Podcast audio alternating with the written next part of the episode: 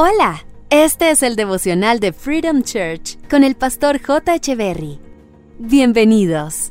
Hola, ¿qué tal? Es un gusto estar nuevamente con ustedes. Daniel capítulo 1, verso 20 relata lo siguiente. Cada vez que el rey los consultaba, ¿a quién consultaba? A Daniel y a sus tres amigos. Entonces, cada vez que el rey consultaba a Daniel y a sus tres amigos sobre cualquier asunto que exigiera sabiduría y juicio equilibrado, los encontraba diez veces más capaces que todos los magos y brujos de su reino. Daniel es sacado de su tierra y transportado a Babilonia con sus tres amigos. Allí son instruidos en toda la cultura de Babilonia.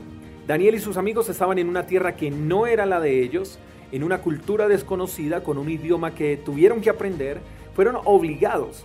Pero Daniel y sus amigos fueron exitosos en todo en cuanto se les encomendaba en Babilonia.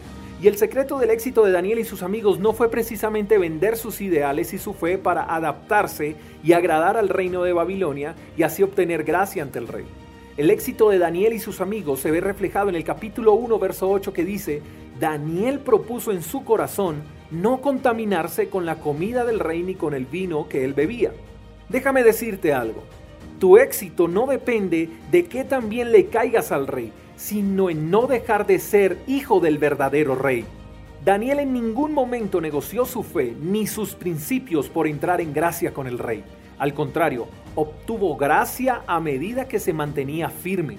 Y una sencilla determinación de no contaminarse produjo que Daniel y sus amigos fueran diez veces mejores en todo y mejores que los demás en el reino. Déjame decirte algo más. Tu firmeza será probada en Babilonia y no en el terreno donde te sientes más seguro. ¿Quieres ser diez veces mejor de lo que eres hoy? ¿Quieres tener gracia para con el rey? Solo debes tomar la decisión de no contaminarte en Babilonia. Babilonia puede ser tu trabajo, Babilonia puede ser tu barrio, tu universidad, tu colegio. Puedes estar en Babilonia, pero tu firmeza hará que Babilonia no entre en tu corazón. Con esto quiero decirte, que puedes estar en Babilonia, pero no ser como los de Babilonia.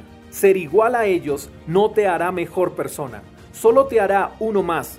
Así que solo está en ti si cambias a Babilonia o Babilonia te cambia a ti. ¿Sabes algo? El ambiente en el que te desenvuelves necesita ser transformado, necesita un Daniel, pero solo producirás un cambio tomando la decisión de no contaminarte. Los cambios se producen haciendo las cosas distintas y siendo distintos. Así que si añoras ver tu entorno transformado, no seas como los demás. Mantente firme en la fe y verás cómo Dios te promueve y te usa para que seas parte del cambio, parte de la solución y no parte del problema. Amado Señor, gracias por darnos la capacidad de transformar cada ambiente de la sociedad por medio de un testimonio íntegro como el de Daniel. Queremos ser diferentes, no queremos ser uno más de los del montón. Queremos ser esos Danieles que tú envías a Babilonia, no para que Babilonia nos influencie, sino para que nosotros influenciemos a Babilonia.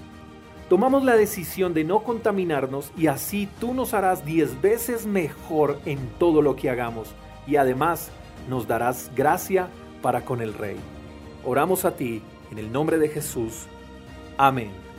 Gracias por escuchar el devocional de Freedom Church con el pastor J. Echeverry.